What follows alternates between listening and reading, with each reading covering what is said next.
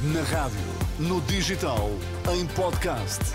Música para sentir, informação para decidir.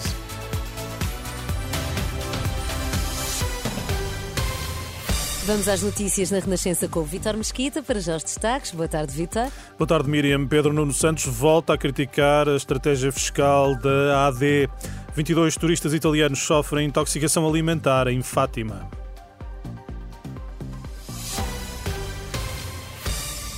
22 pessoas de nacionalidade italiana foram assistidas na manhã deste sábado em Fátima devido a uma intoxicação alimentar.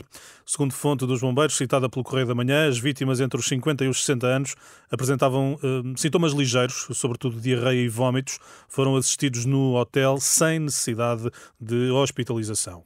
Legislativas 2024. Eh, o líder do PS volta a acusar Luís Montenegro de não estar preparado para liderar um governo. Num almoço-comício em Guimarães, Pedro Nuno Santos regressou ao frente a frente segunda-feira para criticar a estratégia fiscal da AD. Para eles, o Festival da Eurovisão até se ganha só baixando impostos. O líder do PSD, de alguém que quer ser Primeiro-Ministro, não sabe quanto é que custará ao país em quatro anos o seu programa. Pior, achava que um corte fiscal acontecia num ano, que ele não se repete e que a perda não é acumulada. Nós temos um líder impreparado a liderar a AD, a liderar o PSD.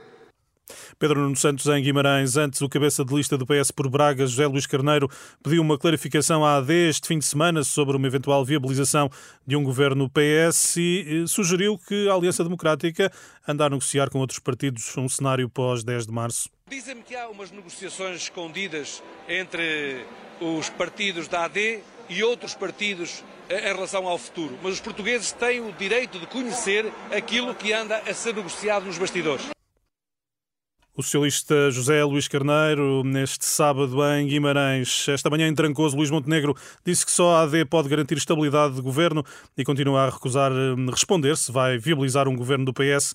Noutro plano, sobre os dois anos da guerra na Ucrânia, o líder do PSD referiu que um governo da Aliança Democrática não vacila nos valores da liberdade, ao contrário, diz, de muitos partidos, como o Bloco de Esquerda e PCP. O que está em causa é a defesa da liberdade, da democracia do respeito pela integralidade dos Estados, num contexto onde, infelizmente, há partidos políticos que não têm a mesma visão que nós temos, alguns dos quais estão na esfera daquilo que é a perspectiva do governo alternativo ao da AD, que é o governo da geringonça 2.0, que junta o Partido Socialista, o Bloco de Esquerda e o Partido Comunista. Luís Montenegro, ao final da manhã, em Trancoso. Tem início previsto para esta hora uma marcha silenciosa contra a imposição da ideologia de género nas escolas. É organizada pelo Movimento de Pais Acordai, pelas nossas crianças. Decorre no Porto, Lisboa, Faro, Viana do Castelo e Braga. É lá que está a repórter Isabel Pacheco. Boa tarde, Isabel. A adesão a esta hora é grande? Boa tarde, Vítor. Eh, diria que esta hora são, cerca, são algumas eh, dezenas de pessoas que marcam então presença aqui na Praça da República em Braga, neste que é então o ponto de partida para esta marcha contra a imposição da lei da autodeterminação nas escolas. Uh, Vítor, são sobretudo pais que chegam com os filhos, muitos deles com balões brancos nas mãos, mas também avós, são eles que dão corpo a esta manifestação que será iniciada dentro de minutos com uma marcha que vai vai percorrer em silêncio o centro da cidade de Braga para chamar a atenção para o que dizem ser a indoutrinação nas escolas públicas. O percurso, esse, Vitor, será de menos de 2 km e será feito em cerca de meia hora.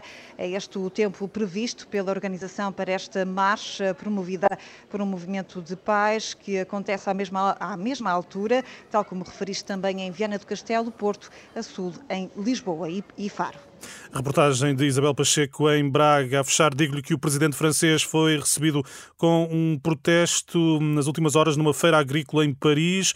Um produtor agrícola foi detido depois de um momento de tensão entre manifestantes e polícia.